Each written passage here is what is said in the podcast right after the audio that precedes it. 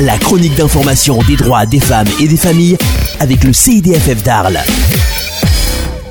Bonjour à toutes et à tous. Aujourd'hui, on va parler d'égalité professionnelle. Solène, est-ce que tu peux nous expliquer ce que c'est? L'égalité professionnelle, c'est l'égalité entre les femmes et les hommes dans le monde du travail.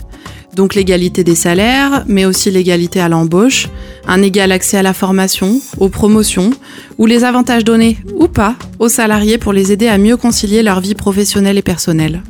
Souvent, on confond égalité professionnelle avec parité, le nombre de femmes au sein des conseils d'administration par exemple. Mais en fait, la parité n'est que la partie visible de l'iceberg. Et donc, euh, on en est loin de l'égalité? Bah oui, on en est loin. Si on prend les inégalités de salaire pour commencer par le plus simple, où en est-on? Selon l'INSEE, l'écart entre la moyenne des salaires des hommes et la moyenne des salaires des femmes serait de 24%. Sur un salaire de 1000 euros, ça représente 240 euros. C'est énorme. Oui, mais c'est parce que là-dedans, il y a les temps partiels. Et comme les temps partiels sont en grande majorité occupés par les femmes, alors c'est pour ça que l'écart est énorme.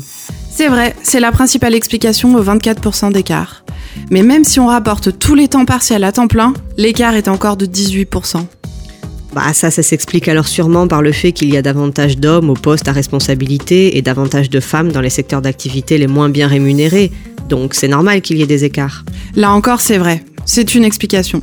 Mais 1. Est-ce que ça vous semble normal que les secteurs d'activité dits féminins, tous les métiers du soin par exemple, soient moins bien rémunérés? Ou que les postes à responsabilité soient en très grande partie occupés par des hommes? Et 2. Quand bien même, même si on regarde à poste et compétences égales, l'écart est encore de 9%. C'est ce qu'on appelle l'écart résiduel. C'est donc de la pure discrimination de salaire. Si je résume, quand on enlève le fait que les femmes occupent 85% des temps partiels, pas toujours choisis au passage, quand on enlève le problème de discrimination des femmes à l'embauche, notamment sur les postes à responsabilité, quand on ne regarde pas les problèmes de rémunération des quelques secteurs majoritairement féminins et moins bien rémunérés, il reste donc presque encore 10% d'écart de salaire entre les hommes et les femmes. Exactement. Bon, mais dans le secteur public, c'est pas possible ça. Le salaire de base est fixé sur une grille de salaire. Je veux dire, si tu vois tes collègues payer plus que toi, tu peux râler, non?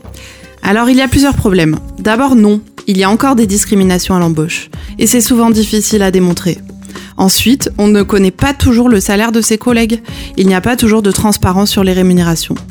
Et puis, il y a quand même des écarts de salaire, même dans le public, du fait des primes, qui ne sont pas forcément attribuées à tous les agents d'un même service. Mais en effet, le problème est moins en début de carrière qu'à la fin de sa vie professionnelle. À l'heure de la retraite, on compte 42% de différence entre les pensions des hommes et celles des femmes. Concrètement, ça veut dire que quand un homme touche 1700 euros de pension, une femme va toucher 1000 euros. Mais il n'y a pas des lois pour encadrer ça? Si, par exemple, l'égalité des salaires est inscrite dans la loi depuis 1972. Pour autant, s'il n'y a pas de sanctions, on compte sur le bon vouloir des entreprises et ça ne marche pas. Ok, mais ça c'était avant, maintenant il y a une loi qui va introduire des sanctions, non? C'est vrai, depuis l'année dernière, les entreprises ont l'obligation de publier un index, une note sur 100 qui additionne les résultats des entreprises sur différents critères. Mais cette mesure a un effet très limité.